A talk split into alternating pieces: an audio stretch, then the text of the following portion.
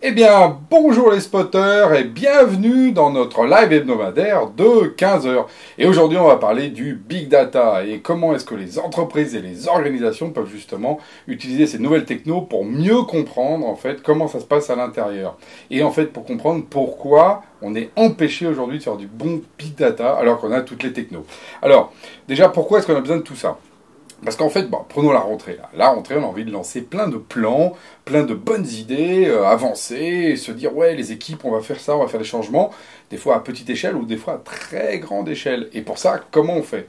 Il y a deux solutions pour faire ça. La première, bah, c'est simplement l'intuition. On se dit, hmm, là, je sens, parce qu'on a de l'expérience, que ça, ça va pas, donc on va changer un truc.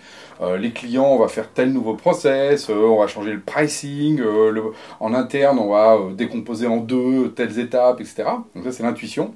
C'est top, l'intuition, ça reste encore une machine, justement, machine learning la plus incroyable qui existe, sauf que c'est pas scalable. Vous, pouvez avoir une intuition, mais ça, dans l'organisation, vous n'allez pas pouvoir expliquer pourquoi. Donc c'est très bien pour soi, mais enfin, dès qu'on est un peu à large échelle, ça ne marche plus. Et donc a la deuxième, qui part un peu plus du quanti, qui est plus rationnel, où en fait, on va partir des chiffres pour tout simplement trouver des corrélations. Ah bah oui, les gros clients, en fait, si on leur met pas euh, deux personnes à la première réunion, euh, ça part en cacahuète. Vous voyez, des choses comme ça. C'est, on le sent bien, ça, qu'il faut mettre plus de personnes sur les grands comptes que sur les comptes plus petits. Mais le montrer à quel moment à quelle taille, par exemple, de compte il faut mettre deux personnes, bah ça, c'est pas facile. Et c'est là où le big data va vous aider. Pourquoi? Parce que vous allez tout d'un coup prendre des données qui viennent bah, de vos clients, du CRM, euh, de l'opérationnel, du support, de la prod, euh, voire même des éléments financiers.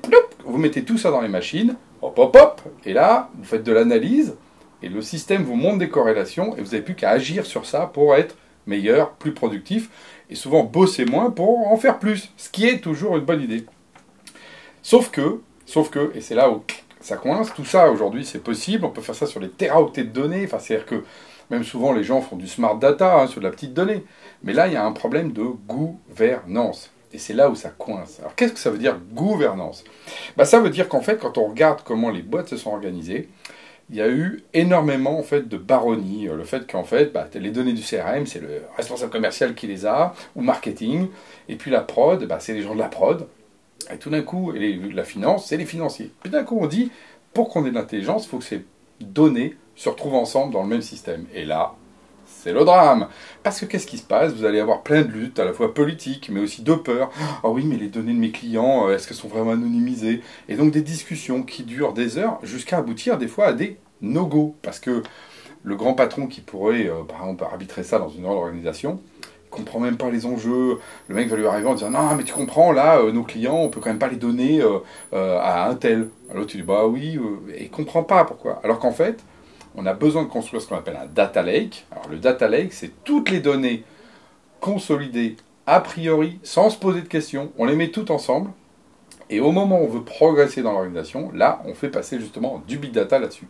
Mais pour qu'il y ait un data lake il faut partager ces données. Et vous voyez pourquoi est-ce que je vous parle de ça? Parce que moi, déjà, à, titre de chef d'entreprise, moi aujourd'hui j'ai mon petit data lake et donc justement euh, au sein de Genspot, on fait beaucoup d'analyses parce que j'ai encore la capacité d'éviter ces baronnies-là. Point. Et puis deux, parce que finalement, le partage, bah, c'est pareil dans la collaboration. Nous, dans le monde collaboratif, on a le même sujet. C'est-à-dire que quand les gens disent ah, il faut super un système pour que les gens euh, puissent travailler mieux ensemble, si en fait on crée des silos, bah, ça marche pas. Et souvent, par exemple, les grands digital workplace mis en place, les drives, bah, créent à nouveau des silos. Et nous, on, arrive pour faire que ça, ça change. Voilà. Simplement, c'est pour ça qu'il faut que l'organisation, et les grands chefs à commencer, et les managers, soient d'accord. Et c'est ça le problème de la gouvernance. Sont-ils d'accord pour partager? S'ils ne sont pas d'accord pour partager le savoir, bah, ça avancera pas dans nos systèmes collaboratifs. S'ils sont pas d'accord pour partager les données, bah, c'est pareil, le big data, il sera tout small parce que chacun dans son petit coin n'aura pas l'intelligence de l'information qu'il y a justement ailleurs. Donc ça, le progrès vient vraiment de cette capacité de mettre les données ensemble, de les faire fertiliser et de les mettre dans ce fameux data lake sur lequel, là, les technos sont utiles. Donc souvent, quand on dit la techno règle pas tout, bah, c'est un exemple typique. La techno, elle peut, si justement on a mis ensemble les data lakes. Et donc, je vous invite d'ailleurs, euh, on a fait une petite série là, euh, avant l'été, puis là, qui a continué, avec euh, Dan Katz, hein, qui s'appelle Confession d'un CDO, un chef digital officer qui gérait de la data, et qui justement nous explique bah, tout ça et comment justement c'est compliqué de faire que les gens partagent la donnée. Qu'est-ce que c'est compliqué de faire partager les choses alors que c'est pour le bien collectif. On retrouve cette idée du commun. Comment est-ce que je fais du commun? Comment est-ce que j'obtiens moi justement quelque chose de bien pour moi? Dans un monde très égoïste, hein, dans le monde libéral, égoïste, centré sur soi. Comment est-ce qu'effectivement il faut arriver à faire comprendre aux gens, euh, et d'ailleurs aux dirigeants les premiers, que par le lâcher prise, je lâche mes données je respire, qu'est-ce que j'obtiens? Bah, Justement des informations sur mon métier, mais aussi pour aider l'autre, euh, qui vont faire euh, et tirer euh, tout le monde vers le haut. Donc la technologie, elle est là. Ce qu'il faut, et qu'est-ce qui nous empêche? C'est le lâcher prise, et c'est cette idée de gouvernance. Donc vous dirigeants, vos managers, lâchez prise, profitez du week-end pour vous dire qu'est-ce que je vais pouvoir lâcher comme données? Lundi matin. Je vous dis, ce sera une bonne idée, vous verrez que vous en aurez les fruits après-demain. Sur ce, je vous dis à la semaine prochaine.